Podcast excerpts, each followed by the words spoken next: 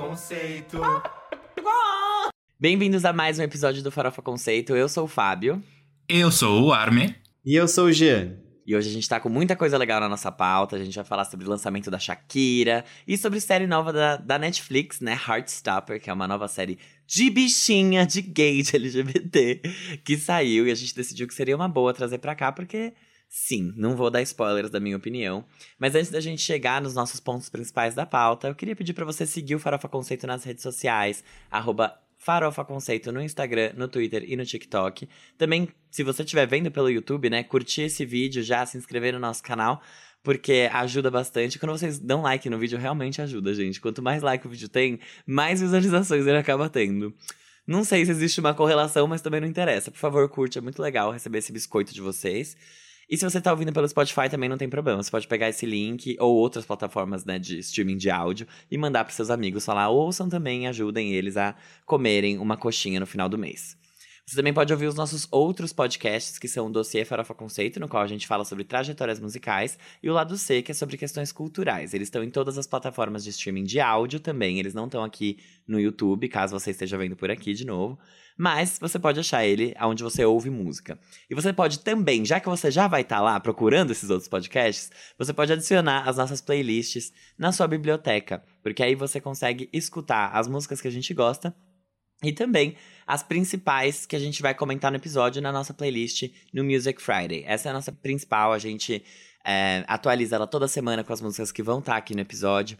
Então, se você quiser estar tá por dentro do que a gente vai falar, já vi preparado, né? Tipo, ah, eles vão falar de Shakira, deixa eu ver o que ela lançou. Você pode só seguir essa playlist que a gente vai atualizar e você vai conseguir escutar toda semana músicas novas, músicas bacanas e compartilhar com a gente a sua opinião nas redes sociais que eu tenho certeza que você já seguiu a essa altura do campeonato, ou pelo YouTube no, na seção de comentários do vídeo. Alguém tem algum recado, meus moçoilos, co-hosts, sócios, amigos, BFFs gays? eu tenho alguns recados. O primeiro deles é: esse final de semana eu tomei a liberdade de assistir algumas coisas ao final da noite, depois das minhas longas horas de trabalho como podcaster. E aí eu assisti o filme Turma da Mônica Lições. E aí eu tenho duas observações sobre esse filme. A primeira delas é: eu senti falta da personagem Denise. Vocês sabem quem é a Denise? Que é a fofoqueira do bairro do Uhum. Limoeiro? eu. Eu sou a Denise. eu amo a Denise. A Denise representa todos os LGBTs, mesmo não sendo uma, porque, né? Ela é, bem hétera.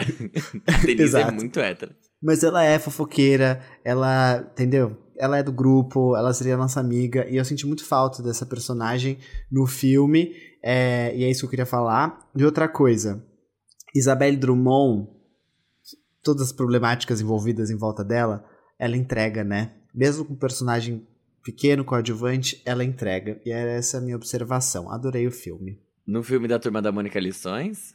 Sim, ela é a Tina, sabe? A namorada do rolo. Ai, sei sim. Sim, Cara, então. Enfim. Ah, é isso, né? É que ela não precisa atuar, ela tem igreja no quintal de casa alugada, não tem problema. É, uma seita. É, é por hobby, é por hobby. Maçonaria dela. Qual que era o meu outro recado? Esqueci. Você tá e é assim, sobre né? isso. Você tá. O G, antes da gente começar a gravar, ele falou também: Ah, eu ia falar um negócio, mas eu também esqueci. Aí ele tentou lembrar e não lembrou, e agora ele esqueceu o recado. Amado. Acho que já tá precisando Ah, fazer lembrei. um pouquinho de palavras cruzadas pra exercitar, assim, a memória. Eu lembrei, eu lembrei. Eu assisti o documentário da Abercrombie. Ah, isso eu Ah, quero eu muito. também vi, amigo. Eu vi também. Você viu? O que, que você achou? Vi. Eu achei interessante. Interessante, especialmente, né? Enfim. Tipo, é, é que pensando por uma. Por uma ótica de que a gente fez publicidade, a gente trabalha com isso, é, eu achei muito Óbvio. arriscado. Não óbvio, mas tipo assim. Arriscado da parte deles, tudo que eles fizeram e assumiram de treta do tipo, meu, o mundo tá indo por um caminho, a gente vai pro outro porque a gente quer mesmo só gente branca e padrão na nossa loja. E muito absurdo, assim, em vários, e vários níveis. Ehm, eu nem sei o que, que deu com a Abercrombie hoje em dia, não sei se eles estão funcionando ainda. Acho que Tão. estão, né? Então, Mas é muito, muito estranho, porque ela começou de um jeito também, né? Que era meio. Tipo, Não. ai, velhotes, 50 a mais, é, que caçam. E, ou seja, uma galera que já era, tipo, inacessível. E achei que tem um pensamento ali por trás. Se a Anitta tivesse ido por um caminho errado, ela super faria esse tipo de coisa aqui no Brasil. Ela seria uma magnata. Estrategista, né? Estrategista, porque a estratégia por trás é tipo assim: você fala, caramba, realmente tudo ali é pensado. Até o, o fato deles serem cretinos preconceituosos é um negócio que vem de uma estratégia que você fala, caramba, né? É aquilo. eu, vou, eu vou fazer o quê com essa, com essa pessoa? Dá uma, uma Sabe o que eu achei? Assinatura na cara dele, fala. Eu não imaginava que era pensado, tão, tão declarado assim. Eu, eu achava que era uma coisa que acontecia porque, enfim, na época, tudo bem que não faz tanto tempo, mas a gente não refletia tanto sobre tantas coisas, então era simplesmente um reflexo da mentalidade nosso, Total, da nossa né? mentalidade. Eu não achava que era um negócio tão é, é, pautado, assim, sabe? Não, tipo, a gente escolheu que nós somos isso, isso, isso, tipo, declarados. Sim. Eu não imaginava que era dessa forma, até internamente. E é só aí que passa a ser. Tipo assim, já é problemático de uma certa forma, mas eu acho que isso ganha um tamanho tão grande quando é declarado, né, de fato. É. Porque é tipo, não, realmente, você é filipino, você não vai trabalhar aqui nessa loja. E você, você é negro, você não vai trabalhar aqui também. Sai daqui. Tipo assim, não queremos. E isso é, é muito absurdo, né? Tipo, é, é literalmente uma exclusão que, ok, em outras marcas existe, a gente sabe que existe. E é velada. E é que, gente, hoje eu vi aquele vídeo do. É Paulo, Vi... Paulo Vieira? Que faz as sketchzinhas da quarta-feira do BBB. É, Paulo isso, Vieira. isso. Que ele, tipo, nossa, esse BBB tá parecendo a. Só tem homem, tá parecendo as reuniões de, de alta cúpula da Globo. ah. Aí ele mandou logo, gente. se bem que tem dois pretos, então a gente sabe que não é. Porque da, da Globo só tem branco. Então, tipo assim, você entende? Tipo assim, não, é, é quando é declarado, o negócio toma uma proporção ainda maior, e aí que fica realmente ainda mais absurdo, porque não é nem que eles estão tentando fingir, eles estão literalmente falando que é aquilo mesmo. Achei, é intencional, eu achei né? interessante de ver a visão, especialmente de quem tava lá de dentro, né, e como isso acontecia, e o fato deles trazerem um certo momento, tipo assim, ah, a gente vende camisetas preconceituosas é, contra asiáticos, mas foi um asiático que aprovou. E aí você fica assim, tá, é um asiático que tava numa sala com outros 30 brancos, um asiático versus 30 brancos, que tava ali dependendo do emprego, então, quer dizer, né? Ah, um asiático aprovou, então tá tranquilo, vamos falar, claro. ah, pode ser xerofóbico, sabe? Acorda. Sabe que tem outra coisa que eu não entendi desse documentário, hum. que é quando ele fala que o fotógrafo, que é gay, ele usava de, tipo, símbolos e iconografias homossexuais dentro das lojas. E eu fiquei assim, tá, não entendi isso, assim, depois eu vou pesquisar mais. É que eu, eu acho que, nesse sentido, era muito. Tipo, os murais. É, é de valorizar o corpo do valorizar homem, o corpo. coisa. Padrão, perfeita. literalmente. Exatamente. E que ele trazia muito também nas, nas fotografias que ele fazia mesmo, né? Que eles sempre colocavam ali na na entrada das lojas e era essa valorização excessiva do corpo masculino e muitos homens em grupo, tipo assim, um homem de cueca é. no meio de todos os outros e tipo assim, você vendendo aquilo ali. E tinha uns vídeos dele meio que deles jogando futebol americano, que era uma coisa até meio sexy assim, Sim. né? E isso eu achei muito interessante, porque foi a objetificação do corpo masculino versus o que a gente costuma ver de objetificação do corpo feminino. Em, por exemplo, marca de cerveja. Eles, eles fizeram a verão deles, sabe? Tipo, ai, vem aqui, isso mesmo, traz para mim a bola de futebol americano. Assédio, literalmente. Mas achei interessante essa inversão e como ela veio de homens. Mesmo Sim. assim, né? Não foi uma é. coisa tipo, o feminismo foi legalizado. Muito pelo contrário, você deu poder pro gay e olha o que aconteceu. Deu nisso, olha que coisa. Gays misóginos. Tanto que as mulheres ficavam com total descanteio, né? Tipo. Muito, muito. Não tinha mulheres de, de, tipo, calcinha sutiã, sabe? Só tinham homens de cueca. É, calcinha sutiã mulheres, deixa pra Victoria's Secret. Aqueles, é bem. Deixa pras Angels. Aqui nós vamos de homens de pouca roupa. Aqui não. É o próprio Grinder, né? É, essa Abercrombie Fit. Mas é isso. É... Eram Tem essas recado, observações. É, da gente passar direto pro nosso primeiro quadro? Não, vamos passar, vamos passar direto. Pega a faquinha de manteiga e vamos bem suavemente, bem com colesterol, para o primeiro quadro, que é o. Você não pode dormir sem saber.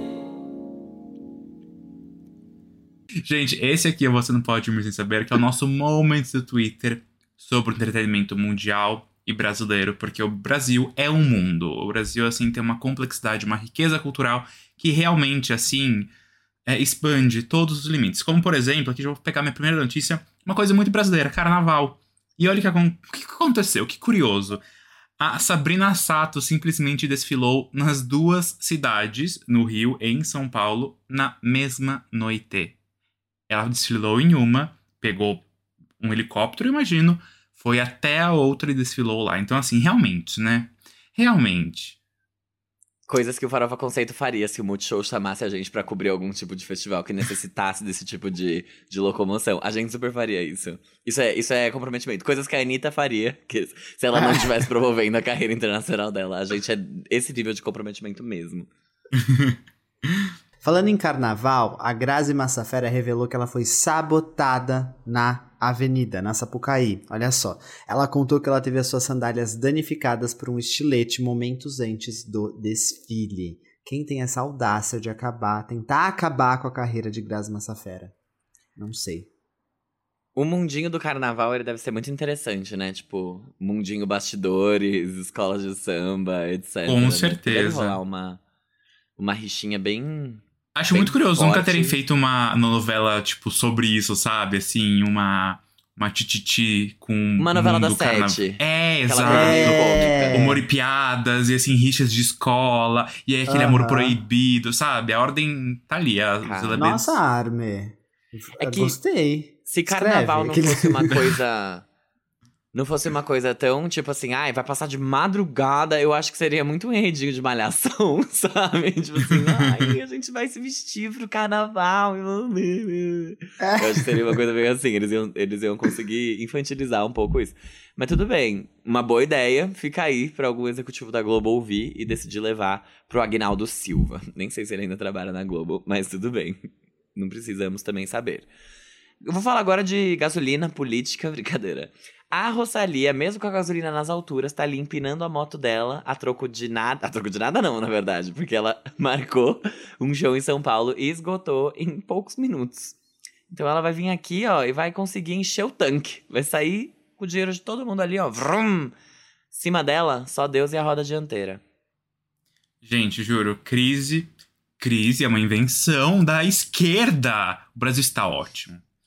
Gente, teve uma, mulher, uma idosa, uma querida idosa, que colheu uma mão gigante de quase um metro e 12 quilos no Mato Grosso do Sul. Abre aspas, maior que o meu braço. Arme, eu vou aproveitar que você falou de idosas e eu também vou falar de uma que, na verdade, não conseguiu um feito tão interessante assim, como pegar esse, essa coisa enorme de 12 quilos, maior que o braço dela, mas que tá vendendo uma mansão por 25,9 milhões de dólares. Eu tô falando da Madonna. É lá em Hidden Hills. Então, assim, se alguém quiser comprar a mansão da nossa queridíssima sexagenária, tá aí a venda. Preço bom, achei. Achei um, um preço bom. 122 milhões de reais, se você fizer a conversão. Passa no débito. Mas tem Acessível. tudo lá também, né? Tipo, você mora ali e realmente é uma cidade. Não precisa de mais nada. Realmente, realmente. Madame X, é, ela viaja o mundo, né? Não precisa ter uma mansão em um lugar Ela só. mora em pode ter Portugal. várias. Igual a Luana Piovani. que- Portuguesa. Vizinha da Amigas. Luana. É, então, miguxas. Bom, o Chico Pinheiro riu ao ver o Bolsonaro, Bolsonaro, né, de mentirinha lá da, da avenida, virar um jacaré no desfile. Eu achei isso engraçado, porque o Chico Pinheiro é um apoiador da esquerda e do Lula, e ele é narrador dos desfiles aqui em São Paulo, então ele fez um pequeno deboche quando ele viu essa cena na avenida. Mas quem não riu? Eu achei maravilhoso. Eu achei sensacional. Eu, não vi. Eu vi no Twitter, né? Eu não sou do, Ah. do mundinho carnaval. É porque eu sou uma idosa que não dorme tão tarde. Mara, eu Mas- achava que você ficava de pipoca na madrugada ali vendo, sabe? Assim, comendo É. uma pipoquinha, ainda fazendo anotação bolão, sabe?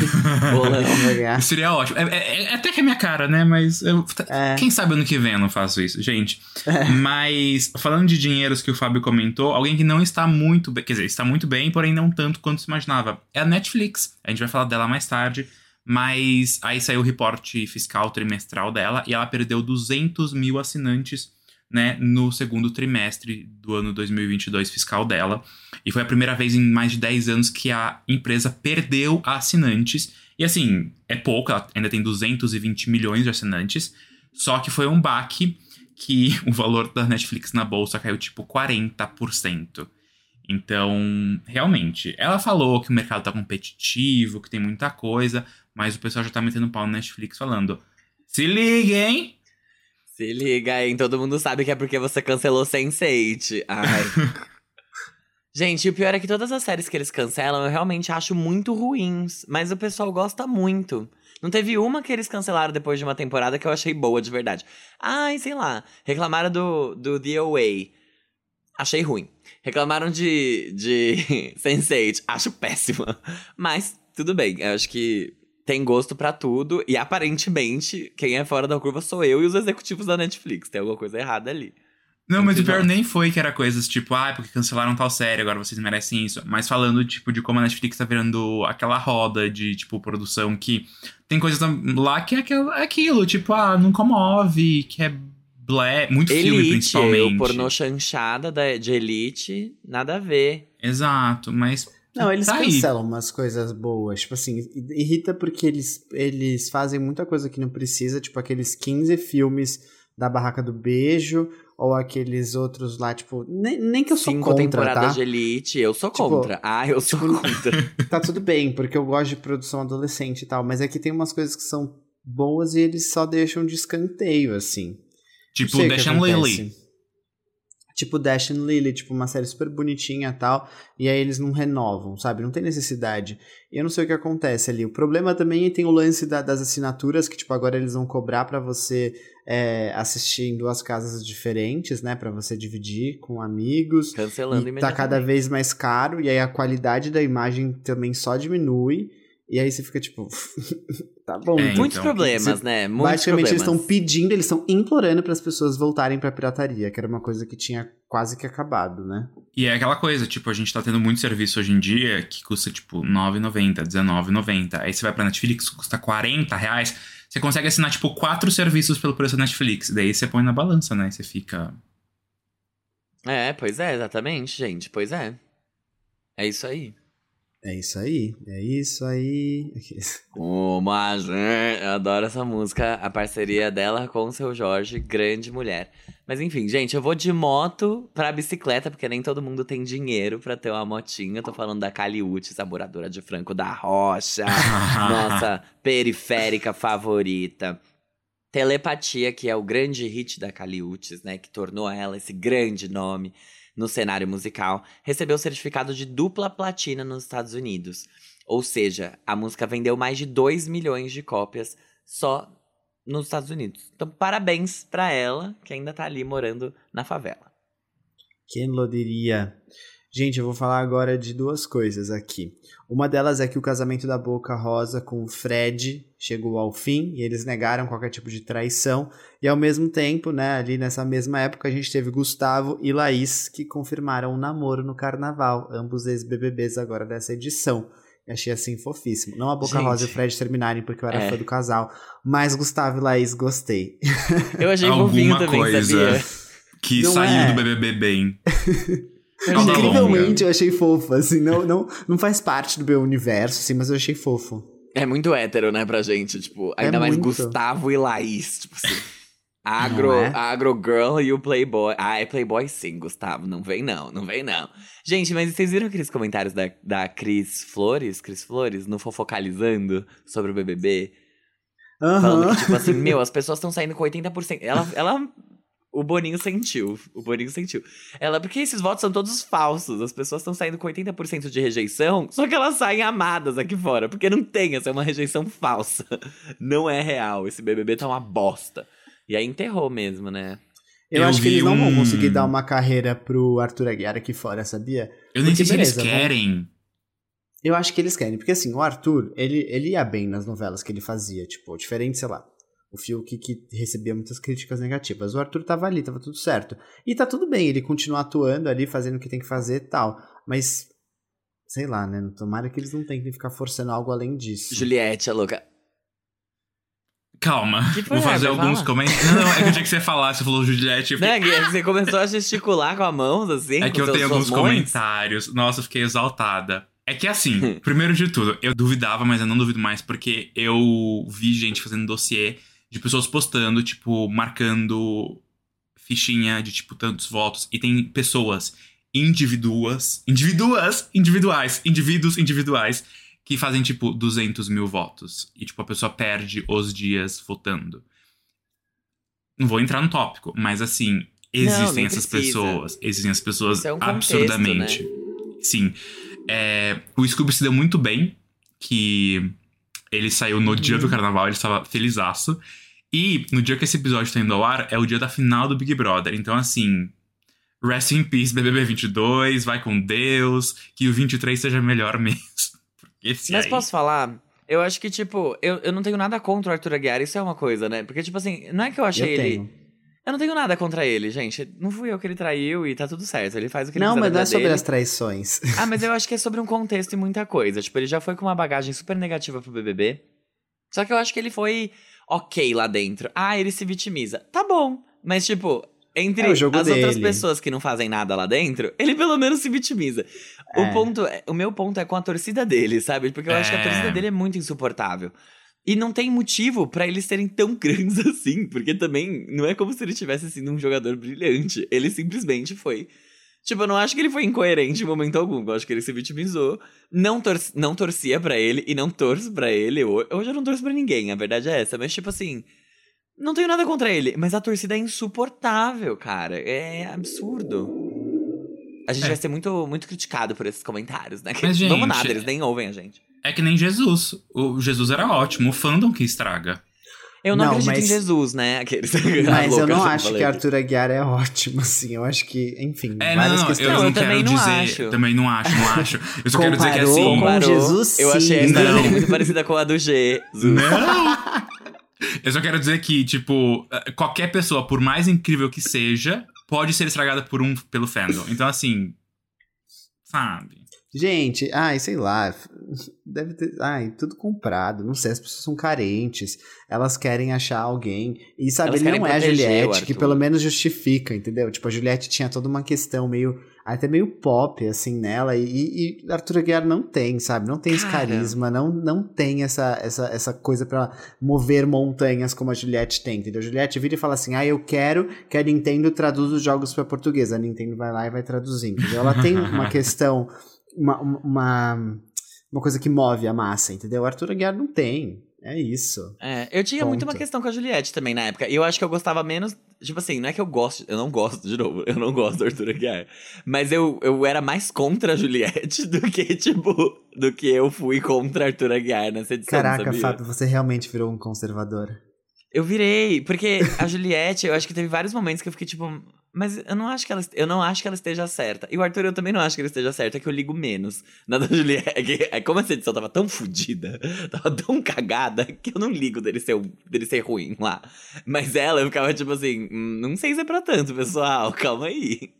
E o dele é tipo, não vai adiantar nada eu falar, então tá tudo bem. Não interessa. Tá bom. É isso. Eu vou falar uma coisa aqui, rapidinho, a gente muda já pro próximo quadro, pode ser? Uhum. Óbvio. A Jojo Todinho foi hospitalizada depois de sentir dores no tórax e ela falou que ela tá bem, mas eram dores bem estranhas porque eram próximas ao coração. Ela ficou sem ar, então ficou todo mundo muito tenso. Ela fez vários exames e não apontou nada, mas assim, fica de olho, Jojo, porque a gente não quer que aconteça nada com você, tá bom? A É, gente Por gosta favor, de você. amiga. geralmente são gatos. Mas. Tomara que seja, né? Que aí resolve. Se não Exato. apontou nada, com certeza. Ou até tipo um. Não, não di- diminuindo, até porque eu passo por isso, mas pode ter sido um ataque de pânico e a primeira vez ela vai se assustar mesmo e falar o que está é acontecendo verdade, comigo. pode ser. Pode ser. Pode Ou ser. foram isso, gases. Marlon. foram gases, vamos pensar positivo que foram gases, que é melhor que tudo. Já Mas é, melhor- ninguém precisa ter um grande problema. É, vamos, vamos, vamos simplificar a vida. Mas, gente, vamos simplificar a vida e dizer que Fernanda Souza apresentou a sua nova namorada no Instagram e o seu ex-marido, Tiaguinho, foi lá e congratulou o casal. É, deu e achei parabéns. fofo. É. É. Parabenizou. É. Parabenizou. É, parece que elas eram amigas de infância, assim, a galera se conhecia e tal. Então, legal, bacana. Tipo, Fofo. bom, Muito feliz também- por ela. É, sabe, virou essa página, as pessoas agora vão parar de ficar enchendo o saco dela. Ah, e o É Thiaguinho? isso. Tipo, acabou, não quero mais o Thiaguinho, nem ele me quer. E é isso. É, coitada, sabe, gente? She was always bigger than him. Mas vamos lá, então, para o próximo quadro, que é o. Giro da semana. Entramos agora no giro da, da semana, só que antes da gente começar a falar dos lançamentos que a gente vai realmente comentar, que a gente vai dar a nossa opinião, a gente vai mencionar algumas coisas que foram relevantes, só para vocês saberem, tá lá na playlist caso você queira ouvir, como, por exemplo, essa aqui do Alesso, que tem botado as garotas do pop para trabalhar. Dessa vez ele convocou a relaxada da Zara Larson para cantar em seu novo single, que é a música Words. A faixa vem depois da poderosa When I'm Gone com a Katy Perry. E eu tô achando essa movimentação do Alesso bem suspeita. Então acho que deve estar tá vindo um álbum por aí. Porque o último álbum dele é de 2015 e o ano passado ele chegou a lançar uma mixtape que se chama Progresso Volume 2. Hum, bem a bandeira do Brasil, né? É, Vamos ver é quais garotas. Exato. Vamos ver quais garotas do pop ele vai chamar para trabalhar no álbum também. Tomara que ele ponha Is That For Me da Anitta. Caralho, você desenterrou essa lá na Amazônia. Nem o, nem o Ricardo Salles, que tá desmatando a Amazônia. Eu, eu minerei, foi, foi mineração. eu tive que devastar uma área da Amazônia pra eu achar essa música debaixo da terra. E agora já era, a gente, contribuir com o governo, com o desgoverno desse país. gente, a Islândia está em festa. A Band of Monsters of Men lançou o primeiro single do seu próximo EP. E a gente tá falando da faixa This Happiness, que faz uma crítica à falsa alegria. O EP vai ser lançado no dia 10 de junho para acompanhar o documentário da banda, ambos intitulados Til, que significa 10 em islandês. O filme segue o Of Monsters and Men em uma viagem ao redor da sua terra natal e fará sua estreia mundial no Tribeca Film Festival lá em Nova York, em 9 de junho, onde o grupo também vai apresentar algumas músicas do documentário. O último álbum da banda é o Fever Dream de 2019. Muito que bem, muito que bem. Gente, Florence Welch, mais uma vez, está mostrando que é neta das bruxas que vocês não conseguiram queimar. Exatamente, porque juro. Florence, ai, ela é a maior bruxa do Reino Unido e você sabe de quem eu tô falando. Nossa bruxinha lançou nessa sexta-feira o quarto single do Dance Fever, que é o seu quinto álbum de estúdio, que deve sair aí no dia 13 de maio. E essa faixa, que é Free, que eu não tinha falado o nome, já veio com o videoclipe. Isso é tipo o mesmo dia do Harry Styles? Um, talvez. Não sei. Não é 19? Eu não sei, não sei. sei Mas temos visitas, Florence. o duo The Chainsmokers anunciou que o seu próximo álbum de estúdio também vai ser lançado no dia 13 de maio. O anúncio do álbum So Far So Good veio também com o lançamento do single Riptide, que é o terceiro single do álbum, que já conta com as músicas High e iPad. Eu lembrei do Armin quando o nome do single, nome do single era iPad. o álbum sucede World, World War Joy, que é de 2019. Então, fazia tempo que eles não lançavam coisa também. Harry Styles é dia 20 de maio, acabei de olhar. Então tá tudo bem. Legal, uma então, semana depois. Talvez ele adiante, né? É? Porque vazou? Yeah. Ah, achei que a gente ter, ia ter bruxas substituindo bruxas no topo da parada do Reino Unido, mas bruxas, não é bruxas. Bruxas e bruxas. Brooks. Brooks. É, gente, o Ed Sheeran... O Júlio da Gaita resolveu lançar um remix da música Two Step, presente no álbum Equals. Não sei se você lembra, acho que não, porque você também não ouviu, assim como a gente. Brincadeira, a gente escutou sim pra comentar aqui nesse podcast. Que foi lançado em outubro do ano passado. O clipe da música já está disponível e a questão é que o clipe foi gravado em Kiev, na Ucrânia, dias antes da invasão russa. O Ed anunciou que todos os lucros do clipe, do clipe, do clipe vão ser revertidos para o apelo humanitário à Ucrânia, criado pelo Comitê Emergencial de Desastres, que é o grupo de instituições de caridade britânica. Eu recebi um panfleto na Paulista é, de um grupo Sheeran, comunista. Pra ouvir o Equals? Não, de um grupo comunista do Brasil falando, tipo assim, damos suporte à, primeiro, candidatura de um dos, dos presidenciáveis, supostos presidenciáveis. E aí você virava o panfleto e era tipo assim, todo apoio à Rússia na invasão contra a Ucrânia. E eu fiquei ah. chocado. Eu fiquei em choque. Eu falei, Gente. não sei se esses são os ideais que eu acredito. Não. não. Não. Eu, nem Ai, li, credo. eles devem justificar porque, eles, porque eles falavam contra o imperialismo. E eu não sou a favor do imperialismo. Mas eu acho que eu não sou a favor de uma guerra também. E nem de nenhuma outra. O ponto não é que é da Ucrânia eu sou contra. Eu sou contra todas. Todas. Enfim, vamos lá. Nossa, o pombinho da paz. Ah, meu bem, as minhas unhas estão de branco, pintadas, brincadeira. Gente, saiu uma nova versão de Meu Guri, performada por Elsa Soares, né? Nessa sexta-feira, dia 22 de abril.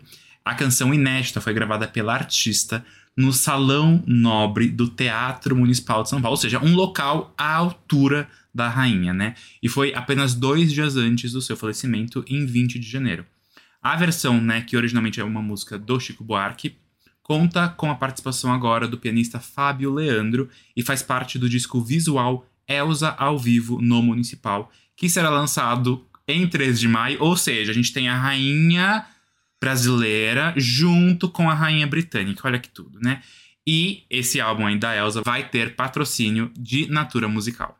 Por onde anda Vanessa Carlton? Não sei, mas não é aqui que você vai saber onde ela tá, tá bom? Essa semana o The Kid Laroi lançou o seu novo single, que é a música A Thousand Miles. Não tem o A no começo, tá? É só A Thousand Miles, é diferente da música da Vanessa. que deve ser o primeiro single do seu primeiro álbum de estúdio, que vai se chamar Kids Are Growing Up, ainda sem data de lançamento. A música sucede o mega hit Stay, que é a parceria do The Kid Laroi com o Justin Bieber, que, assim, até agora tá batendo só recordes e recordes, porque não sai do primeiro lugar do Spotify, enfim, acumula vários dias lá. Ele não tinha lançado nada até agora? Depois Não, de ele? Ele tem lançou uma- sim. Ele tem uma mixtape. Que tem ah, eu lembro 30 que versões. tem isso, lembrei, lembrei. Mas tipo, Pegou o primeiro lugar depois de mil anos lá. Ah, então É. tá, beleza. Tá, agora, agora as coisas eram mais sentido na minha cabeça. É, é que na Austrália ele tava acontecendo muito. Aí ele fez aquela, aquela migração, assim, ah, é sucesso na Austrália, agora é sucesso nos Estados Unidos. Aí demorou um pouquinho, mas rolou, e agora vem o primeiro álbum. Intercâmbio. Igual a Anitta, internacionalizando a carreira dela. Igual a Anitta. Igual um dia fez a Shakira, que é o primeiro tópico da nossa pauta real oficial, né? A Shakira chamou o novo príncipe latino, que é o Raul Alejandro, pro seu novo single, que é a música Te Felicito. A música já chegou com um videoclipe no qual a Shak tenta criar o seu homem ideal. E agora vem a dúvida: será que Te Felicito e Don't Wait Up vão fazer parte do novo álbum da diplomata do pop, da Robin Hood da América Latina, que deixa de pagar na Europa para pagar aqui? Estamos ansiosos pro sucessor do Eldorado, que saiu lá em 2017, então já faz muito tempo também que ela não lança nada pra gente. Ela é bem amiga, inclusive. Ela tem feat com a Rihanna, né? Acho que foi aí que desandou um pouco, né? Que ela olhou e falou. Can't é, remember que- to forget you. Eu adorava É, essa música. então. Que aí a Rihanna olhou pra ela e falou assim: tô pensando em lançar um álbum em 2016 e depois nunca mais lança nada. E aí a Shakira falou: ah, eu acho que eu vou fazer isso em 2016. Eu também, ai, E que aí, legal, vamos juntar. Foi aí que e- conectou. Foi aí que conectou. Exato. Eu vou começar falando dessa música. Eu achei ela bem legal. A primeira vez que eu ouvi, ela passou completamente batida, assim, pra Uhum. mim. Só que eu tenho hum, vivido nesse estado, tipo... O álbum da Anitta, por exemplo, eu comecei a gostar de várias músicas que antes eu não gostava quando eu ouvi na semana. Então eu falei assim, não, eu vou ouvir a Shakira porque ela, ela, ela precisa que eu fale bem dela no podcast. Então eu ouvi bastante a música pra falar.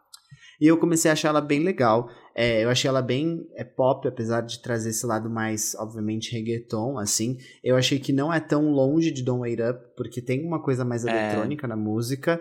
Então eu fiquei animado por esse caminho que a Shakira tá indo, que eu acho que é uma coisa legal dela explorar. E achei boa a música, acho que o Raul Alejandro, ele traz uma pegada de pop diferente de outros cantores latinos que a gente vê, tipo, sei lá, o Maluma, por exemplo. Então, eu achei que a, a performance dele nessa música foi completamente diferente do que se ela tivesse feito com outro cantor latino, entendeu? Eu achei ele muito pop e eu achei isso muito legal, porque a gente não tem visto tanto isso, assim, dos cantores. Então, destaque meu, assim, é pro Raul Alejandro nessa faixa e eu tô, tô feliz. Ai, amigo, eu achei, eu achei ela meio básica também, assim, tipo, eu acho que ela combina É. com Don't Wait Up, que é o, o hino dos héteros, e, e eu gostei que ela trouxe alguma coisa em espanhol, eu acho que quando a Shakira vai pro inglês, ela acaba ficando mais genérica mesmo, e aí quando ela vem pro espanhol, a gente fala, putz, é a Shakira, né, é a, é a mamacita original. É, sobre a participação do Raul Alejandro, eu achei que a voz dele é muito parecida com a voz dela. Então, então assim, tipo, uma falta de contraste, assim, porque na hora que ele começou a cantar, eu falei, é o Raul Alejandro ou ainda é a Shakira? Mas eu achei a música.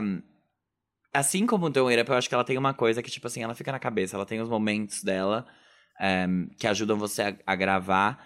E eu achei legal, diferente do Eldorado, especialmente, porque como o último trabalho dela foi em espanhol, eu acho que fica essa coisa de tipo, tá, ela tá ela vai se repetir, ela não vai se repetir, sabe? O que, que ela vai trazer de diferente pra mesa? E dessa vez eu acho que ela trouxe bastante coisa. Tipo assim, ela tá num território que é uma zona de conforto para ela, ao mesmo tempo que eu sinto que ela tem uma o mesmo mood para esses dois lançamentos, tanto Don't Wait Up quanto essa. É, então, que é uma vibe meio lilás, né? Uma coisa meio neon, lilás, prancha gamer, que a gente já viu em Don't Wait Up. Eu acho que ela manteve aqui com o robozinho dela. Então, eu, eu fiquei feliz. Eu acho que ela tá entregando coisas consistentes. Não sei se vai fazer sucesso, não sei o quanto vai irritar. Eu gostaria que Shakira irritasse como foi com Chantarre lá atrás, que foi muito grande. É, mas ela também não precisa mais, né? Ela é a Shakira, então tá tudo bem. Se ela Exato. vier pra cá, ela lota show, tá suave. Uhum. Mas, gente, é, assim, não, obviamente, eu super acho que a Shakira lota show, mas eu estou ficando assustado, só um parênteses aqui. O quanto que os shows estão vendendo, tipo, esgotando em minutos, assim, eu tô, tô um pouco. Crise assustado. pra quem, né, Armelin? Crise pois pra é. quem? De novo, Meus. né? A crise é a invenção da esquerda. Uhum. E é isso. Mentira. Mas vamos lá, Shakira, Shakira. Don't Wait Up, eu lembro quando a gente falou sobre a faixa, ela foi muito estranha, né? Todo mundo ficou tipo, a Shakira fazendo eletrônico. Mas foi divertido, tipo, era aquilo. E aqui, eu acho que ela continua conseguindo entregar uma coisa que ela é muito divertida, é bastante dançante. Eu achei que é uma coisa nova e fresca pra Shakira. Eu gostei muito da parceria. Eu concordo com o Fábio que as vozes são um tanto quanto similares, mas eu acho que até combinou. Até porque a gente tem uma quebra no meio da música que ele entra, tipo, o Raul Alejandro começa num refrão, que é uma coisa não tão comum assim quando a gente fala em duetos. Então, achei muito boa a produção da faixa. Tem uma hora no primeiro verso que tem um autotunão num berro que ela dá que eu achei muito bom. Não, não assim, uau, que novidade, mas pra Shakira eu achei. Eu achei muito bom. Então, tô bem feliz. E achei que. Acho que o Don Wait Up foi bom que ela introduziu isso, assim. Que hoje eu olho pra Don, Don Wait Up e eu fico tipo.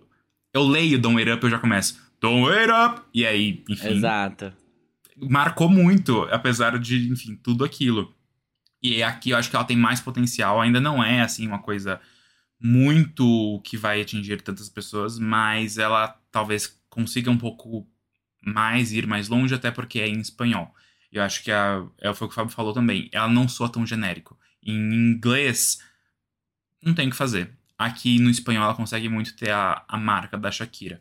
Então eu acho que esse lançamento foi sensacional e ah, eu, eu, queria um álbum, acho que faz sentido até tá tudo aí. Eu acho que vem aí. Acho que eu vem acho aí. que vem. Eu acho que talvez essa demora tenha sido porque já vai fazer mais de seis meses, com certeza. Deve fazer uns nove meses. Eu vou olhar aqui.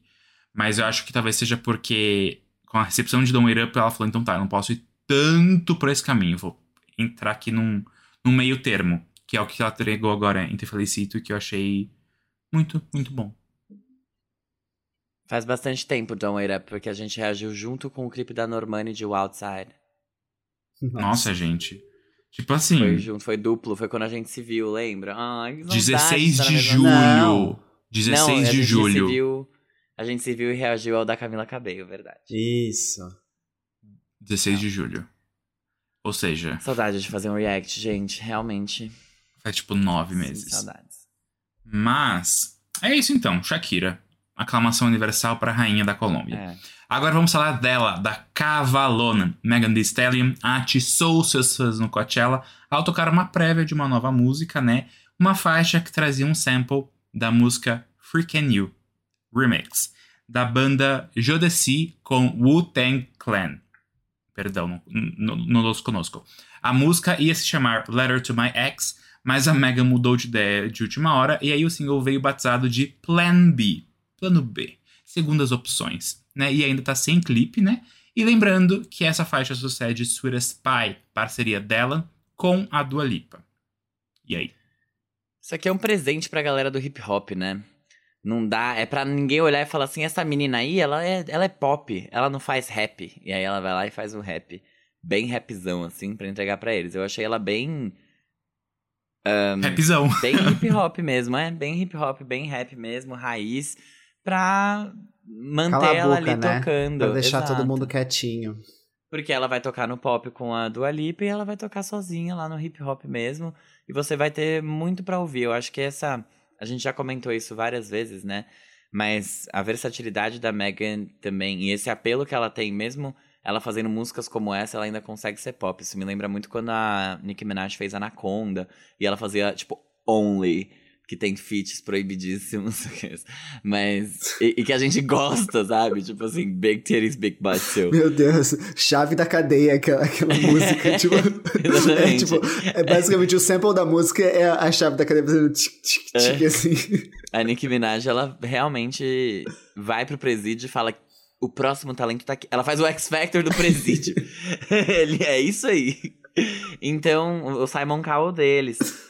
Então é isso, eu, eu, eu gostei da música, obviamente não é algo que apela tanto assim para mim, e obviamente é algo que eu não posso cantar e nem ninguém que seja branco e vai ao Rock in Rio ver essa mulher vai poder cantar o primeiro verso inteiro da música, tipo, as primeiras estrofes inteiras, porque todas as palavras são, tipo, N-words, assim, que we just don't say it. E a menos que vocês queiram que o show seja, tipo, a Lorde cantando um, Rider in the Dark, mandando todo mundo calar a boca, sabe? É, então, é, é isso. Eu, eu, achei, eu achei que ela entregou aqui. Não para nós, mas que ela entregou. Eu gostei, assim, da música, porque eu, eu adoro a Megan. Tipo assim, acho que se ela cagar num potinho, eu vou falar, é arte. Yeah. Don't touch it, it's art. e eu amo, assim, eu ouvi muito a música e eu achei que tem uma vibe parecida com Barbie Dreams da Nick, sabe? Assim, que ela pega, tipo, uma basezinha de, de uma coisa, vai fazendo um, um, rap em cima, e aí eu vou, tipo, é, é isso, e tudo bem que eu não vou cantar, e foda-se, nem era minha pretensão cantar, sabe? Mas eu adoro, assim, eu acho, assim, Megan Thee Stallion, tipo assim, eu, eu respeito tanto essa mulher, eu, eu sinto nossa, eu amo. E eu gostei bastante dessa música. É, é, é, isso, eu vou, vou me reservar, assim, porque acho que o Fábio já falou tudo que eu poderia falar. Gente, mas assim, não é só que a gente não vai cantar porque a gente não deve cantar. Eu acho que a gente não vai cantar porque a gente não consegue cantar. O WPM, o Words Per Minute, palavras por minuto que essa mulher coloca ali, é, é assim, é, é, a, é a Eminem preta, versão é 2.0, melhorada, sabe? E é isso, e é isso. Ela entrega tudo. Foi muito o Jean disse tudo. Don't touch it, it's art. Tudo que ela faz é incrível, é a canetada. Eu tive que parar e falar, deixa eu entender, deixa eu entender o que está acontecendo aqui, porque é, é o impacto, é aquela coisa que eu sempre fico assustado quando vem essas coisas muito fortes. Mas eu fico muito animado, é muito bom. Então, Megan, once again, parabéns. E é isso. É, Parabéns. É isso, né? A gente tá zero afim de falar das músicas da pauta de hoje, porque a gente quer falar sobre historinha de viado, de história de quadrinhos. Pessoal, ei, por favor. Não, mas é sério, tipo, é, é, eu só queria que ficasse claro o quanto eu, eu gostei dessa música, o quanto eu gosto da Megan, tipo assim, gosto muito. E, e eu não vou ficar falando mais sobre isso, porque Sim, acho que já é vai isso. Vai ficar repetitivo, entendeu? amigo. A gente entendeu. É. Eu acho que deu pra entender de todos nós. Que a gente não tem nada contra a Shakira. A gente gosta muito da Shakira, a gente gosta muito da Megan e elas podem cagar no potinho. A gente vai ter que vir aqui e falar bem. E vai ser isso. Ai, cara, eu amo. Eu queria poder falar que era a nova rainha do rap. Não sou eu que, não decido. Não sou eu que decido isso. Mas o que eu decido, junto com os meninos, é o que vai ter na pauta. E agora a gente decidiu que a gente não vai falar de música, a gente vai falar de série, de bichinha. Porque nessa semana foi lançada na Netflix a série Heartstopper, que é uma adaptação da história em quadrinhos criada pela Alice Oseman. A história é uma clássica coming of age britânica, só que dessa vez o personagem principal é o Charlie, que é um garoto de 15 anos abertamente gay, que se interessa pelo jogador de rugby, que é supostamente hétero, o nome dele é Nick. E aí, é, como uma adaptação muito fiel aos quadrinhos, a série foi super aclamada pela crítica especializada, que destacou o quentinho no coração que a série traz. Eu ia perguntar para as meninas se elas sentiram esse quentinho no coração também, que nem a crítica especializada falou. Olha, é... Hands on my knees, for my thought Se você gostou de Heartstopper, você tem que ouvir um podcast que chama Minha Playlist Infinita, por Jean Vitor Chican. Porque assim. é literalmente isso, gente. O menino que manda cartas para esse. pro Jean Vitor Chican, que eu não sei se vocês conhecem, eu não conhecia até esse podcast sair. Mas o menino que manda cartas, que é o João, ele também já se apaixonou por um supostamente hétero. Mas é sobre isso. Quem nunca, né? Mas É sim, eu gostei, eu gostei da série bastante. Eu acho que tem alguns pontos que são muito, acho que, sobre o formato, e ao mesmo tempo, né, além de, de ser sobre o formato, tem a questão dela ser baseada numa obra que já existe. Então, ai, falhas. Falhas da série, eu não sei se são falhas da série, talvez sejam, sejam coisas que eu apontaria na história em quadrinhos, provavelmente. Mas existe ali um erro de continuidade no último episódio, gente. Que a Do bermuda do cabelo. rapaz tá molhada até a cueca no momento, aí ele vira pra voltar. E aqui a gente já tá dando spoilers, tá? A gente deveria ter avisado. Ai, que pesado. Mas tá bom. Mas é, mas é um spoiler de continuidade. Aí ele sai da, da água e aí a bermuda tá, tipo, seca. Então, é- um, um erro da série é esse. aqueles- Algo que eu gostaria de apontar aqui é isso. Mas eu gostei. Eu achei que ela é bem isso mesmo, básica, clássica, coming of age. E eu acho muito legal que a gente consegue ter mais histórias como essa, sabe? Agora. E que ainda assim elas têm aquela mesma premissa de ser uma coisa meio escondida e tal. Mas, putz, você tá falando disso e de. Um- uma parte dessa história não tá escondida, sabe? Que é tipo o Charlie que tá lá e ele é abertamente gay, a escola inteira sabe que ele é gay, ele fala isso, tipo, várias vezes durante a série. Ele deve falar umas duas, mas tudo bem, exagerei aqui. Hipérboles. É, e ele vai mostrando, né, a complexidade dessas relações e como, putz, ele se apaixona por um menino que, que não. Que não é, teoricamente, alguém que ele deveria se apaixonar, porque vai dar errado, e aí no fim é uma bela, linda história de amor que nenhum de nós aqui viveu e nenhum de nós aqui vai viver mais, porque todo mundo aqui já tem 25 anos nas costas, ninguém aqui mais aguenta. Mas é isso. Sobre a. eu gostei que eles trouxeram uma atriz trans. É, eu gostei que. eu gostei muito daquele personagem que falava pouco e que ele some simplesmente em algum Sim, momento. eu, eu, eu Isaac. senti falta. dele. Isso é uma outra. Eu sou ruim com nome, gente. Vocês vão ter que entender, ouvintes. O leitor, o que cada episódio tá com um livro diferente. Hã? Isso, isso, é o Isaac. Exato, cada episódio ele tá com um livro diferente mesmo. Isso, ele mesmo. Que fala pouco. Ele fala assim, ah, o Isaac, ele não fala muito. E aí, tipo, do- no meio da série ele some. Eu fiquei tipo, cadê o Isaac? Por que ele não aparece mais? Aí ele, É, ele volta a então. aparecer depois. Mas eu achei chato que sumiram com ele. E. E é isso, eu acho que tem muita coisa ali que é, é uma série aguinha com açúcar mesmo. Até porque os conflitos ali, eles, eles giram muito mais em torno de bullying. E, e acho que até a autoaceitação foi, foi tratada de um jeito que não era super, super o foco, mas foi em algum momento pra um dos personagens. Mas eu achei muito legal. Eu não sei se vai ter segunda temporada, mas eu espero que tenha, já que a Netflix tá go- aparentemente gostando de cancelar coisa que a gente gosta. Eu espero que tenha, eu acho que vai ter sim. E. E achei bacana. Eu acho que, que é um. Pro futuro, pras próximas gerações. Eu acho que pode ser um quentinho que a gente não teve, na nossa época especialmente, sabe? Eu acho isso muito legal. É, a gente teve Glee só.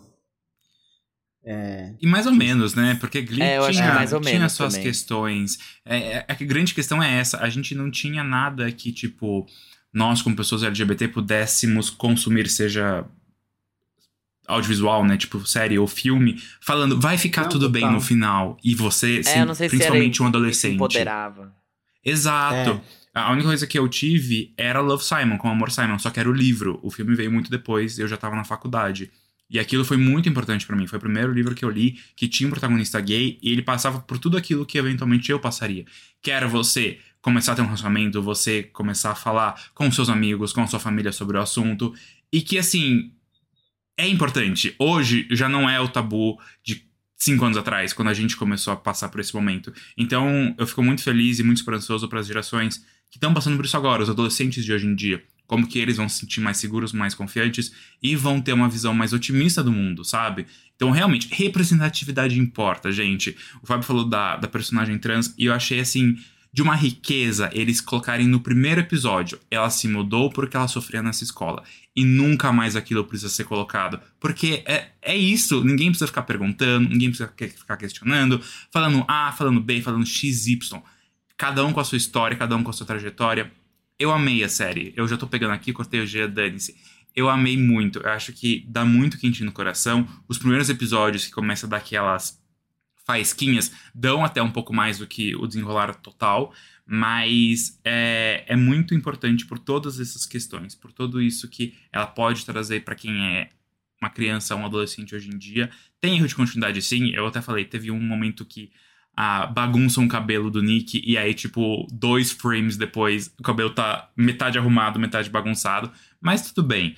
Eu acho que o foco ali tá realmente é, nessa história de como as aparências não são a realidade. Nunca julgue o livro pela capa.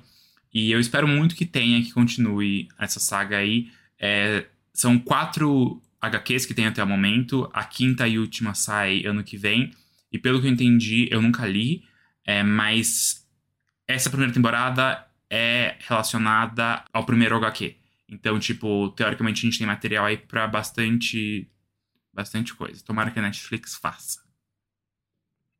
Gente, eu tenho algumas opiniões aqui que é assim, acho que se você for, se você ainda não assistiu essa série, não é uma série que ela preza tanto pela verossimilhança com a nossa vida. Então, tipo assim, é como se fosse um universo muito meio que utópico, assim, né? Porque, tipo, você vê que até as relações entre o Nick e o Charlie são muito.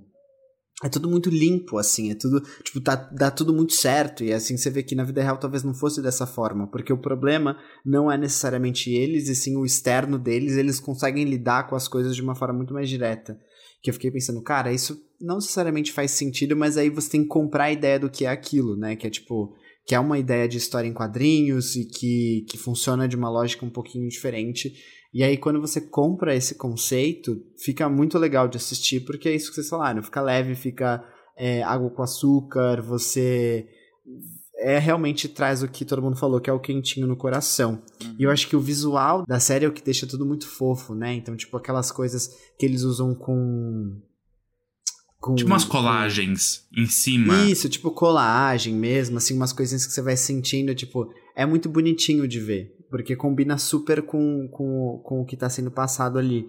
E aí o que o Fábio falou é verdade, assim, tipo, quando eu fui vendo isso, e assim, inevitavelmente eu fui lembrando do, do meu podcast, e eu fiquei tipo, caraca, tipo, era assim que eu imaginava até uma adaptação em série dele.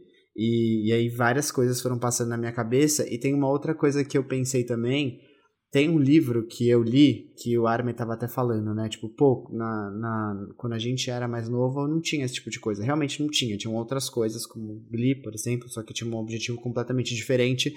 E eu lembro de ler um livro chamado Boy Meets Boy. Eu já falei é, já pra vocês pra sobre... Garoto Encontra Garoto, do David Levitan. Exato. Eu fiz um vídeo sobre isso. Aí eu, eu, eu posto no, no Farofa Conceito depois. E, e me lembrou muito isso. Tipo, era uma coisa que, para eu achar, eu tive que pesquisar, existia nos Estados Unidos, aí eu comprei em inglês, li, e sabe, né, era completamente pouco acessível. Agora isso tá na Netflix para todo mundo ver. E, e, é muito legal. Tipo, acho que isso é muito interessante. Eu tenho uma crítica para falar sobre a história, não é sobre. Eu acho que esse personagem tinha que ser exatamente da forma como ele é, que é o tal só que é um personagem que na vida real é o tipo de gente que eu não gosto, que eu fui completamente diferente. Eu achei esse menino completamente narcisista, sabe? Ele. Uhum. ele faz ser tudo sobre ele. O amigo dele tá passando por um monte de problema e ele torna aquilo sobre ele, sobre as inseguranças dele, sobre o medo dele de ficar sozinho, sobre ele não querer que nada mude, quando na verdade tudo vai mudar. Tipo, o tal, né? Você tá falando? O tal. O tal, assim, Ah, é, acho... totalmente. Socorro, gente. Esse daí. Nossa, e eu acho que todo mundo aqui já conheceu gente assim e conviveu com, com, com gente assim. Ai, eu tenho só três amigos, eu vou sempre só ter esses três amigos. Ninguém pode fazer mais nenhum amigo novo, senão vai mudar. Tipo, querido, não é assim que funciona. E, e isso me irritava muito no ensino médio, assim, olhando para isso, eu não gostava, eu era completamente diferente, sempre fui. E aí eu, eu, achei que, tipo, querendo ou não, esse menino acaba sendo muito mais o vilão da história do que outras coisas ali. Porque ele atrapalha tudo. Ele mas tudo bem. É, ele tinha é... que ser assim mesmo, não é uma crítica séria, é mais uma crítica a esse tipo de comportamento. Não, total. Inclusive, eu assisti com o Rodolfo e o Rodolfo Zero é a pessoa que consome séries teens e séries LGBTs. E ele virou. Esse menino é uma amizade tóxica. E é super é, tóxico. Quase, é, pode até ser considerado. Mas posso te falar, eu acho que sim, é uma série que. Isso é um. Pode ser um spoiler? Pode, mas tudo bem. É tão água com açúcar que talvez não impacte tanto, porque você já começa sabendo. Você no primeiro sabe. Você já episódio sabe você como sabe. vai ser o final. Vai dar tudo É. certo, vai ficar tudo maravilhoso, né? Então, É. eh, vai rolar as coisas. E é muito bom que seja uma série que dá 100% das coisas certo. Mesmo com os, né, É. algumas coisinhas ali, mas que no Uhum. final, tipo, você fica ali feliz que deu tudo certo. Porque foi o que a gente tava falando. Quando a gente antes tinha alguns conteúdos que tinham personagens LGBTs, eram normalmente conteúdos como Glee, como Félix de Avenida Brasil, que foram grandes produções que levaram e ajudaram muito no processo de aceitação, sabe? O Félix foi o primeiro personagem grande numa novela brasileira gay. Foi o primeiro beijo gay numa novela brasileira. Isso foi muito importante. Só que o Félix era muito caricato, o Félix era o vilão da novela, então tinha questões. Então é, é outro lado, sabe? Filmes grandes. A gente tinha, sei lá, o icônico Brokeback Mountain, que assim. Quem sabe, sabe. errado. Exatamente. Então, é, é, é, é muito importante a gente ter finalmente alguma coisa que dá tudo certo, sabe? Mas eu tenho um ponto aqui. Glee eu não acho que é dessa forma. Eu acho que dá tudo certo. E eu não achava que era uma representação caricata. Nem do Não, não, não. Dwayne, O que eu falei foi do Kurt. Félix. Eu não acho que também. Ah, tá. É que eu acho que Glee acabou é, tendo muitas questões entremeadas. Não, é. É que não era, não era só isso, né? Era tipo Exato, tudo. é, e aí exato. a gente tava no ponto, pacote porque era tudo. Não era, o- não era o ponto. Era um Hum. dos pontos, que era bem importante, mas era um só. Não era o foco, eu entendo. Total. Isso. Mas me ajudou muito. Tipo, Glee, Ah, sim. Glee foi tudo pra mim. Com Tudo. certeza. Tam- também, também. Mas é isso. É, amei Heartstopper. Parabéns a todos os envolvidos. Oh, e um negócio muito legal. A escritora das HQs foi quem escreveu todos os episódios. Tipo, roteirizou. Eu achei isso muito fofo. Ai, que Ai, legal. que demais. Que competente. Gostei Né? muito. Multitalentosa. Achei ela bem. é, pôs a mão na massa. Mas sabe uma coisa que me incomodou? Diversidade de corpo. É, porque todas as histórias, tipo assim, nunca é uma pessoa gorda com, sei lá, outra pessoa gorda. Sempre é alguém, tipo, padrão. é, insistimos no padrão. Tudo bem que eles trouxeram um trans, o Isaac não é padrão, mas, tipo, a história não é sobre o Isaac, ele some no- na metade da série. E a. Entendeu? Tipo, eu acho que isso ainda é uma coisa impressão- que. que- é, Eu vi um tweet que era assim, apenas twinks podem amar. E é tipo isso, sabe? É porque é literalmente o que, o que ainda é vendido pra gente. Se você não procurar direitinho. Tipo, tem uma outra série que é special na Netflix, que é com uma pessoa que tem paralisia cerebral. Então, já é um pouco diferente. Mas ainda assim, muitos corpos padrão. E isso é uma coisa que me incomoda bastante. Porque acaba reforçando o que Abercrombie and Fitch, aqueles, reforçava. que não tem nada a ver com Heartstopper. Eu acho que eles vão explorar esses outros personagens. Eu não sei, eu não li as HQs pra dizer. Mas como eram personagens que acabaram ficando escanteio agora, talvez eles vão aparecer mais em outras. Eu não li. Talvez quem leu saiba dizer. Mas eu tenho a impressão que o Isaac é um personagem que vai ser mais explorado no futuro. Também acho. Não sei. Também acho. É. I don't know. É. Mas, mas queria deixar isso aqui. Por isso que eu falei, tipo, às vezes eles foram desenhados assim. A HQ é isso, não sei o que é, e aí eles decidiram manter o cast igual. Mas numa época que, sei lá, né?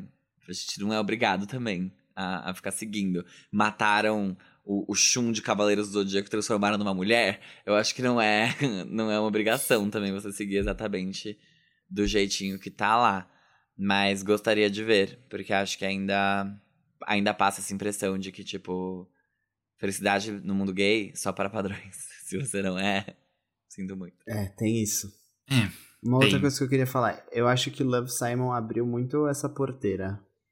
Foi. Love Simon foi o Foi. primeiro. Primeira rom-com LGBT, se eu não me engano. Ou primeira teen rom-com, tipo comédia romântica.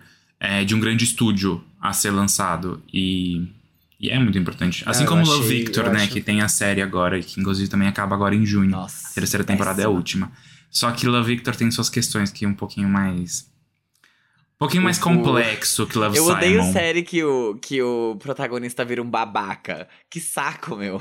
Seja bom o tempo inteiro, aqueles. Não seja humano. Acerte sempre. O Exato. é E é por isso que. Heartstopper é maravilhoso, porque, quer dizer, não que o Charlie seja perfeito, mas assim, pelo menos ele fica mais ali na linha, né? Uhum. Ai, mas é que assim, me irrita um pouco. Ele.